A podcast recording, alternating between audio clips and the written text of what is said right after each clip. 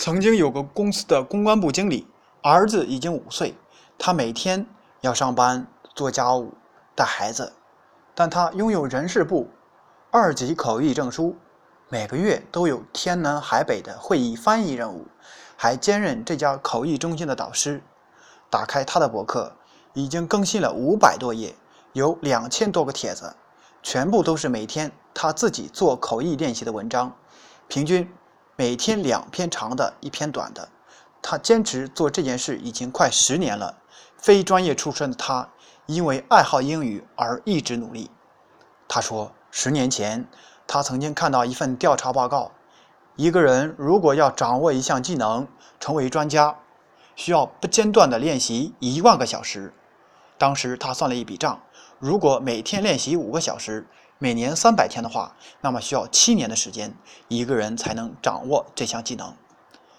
他说：“幸运的是，我知道自己想掌握什么技能，我只需要立马投入干起来就行了。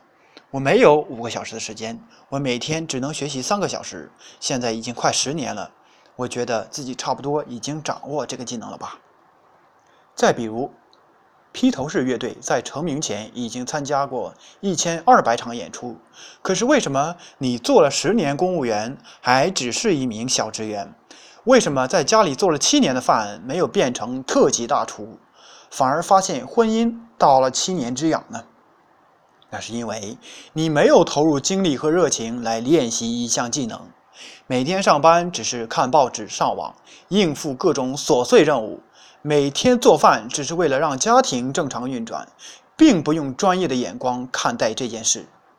不要再哀叹大学毕业之后专业就丢了。如果从初中开始算起，十二年的学校教育，就算每天学习一门技能二小时，一年三百天，你也有七千二百小时，还有两千八百小时的缺口。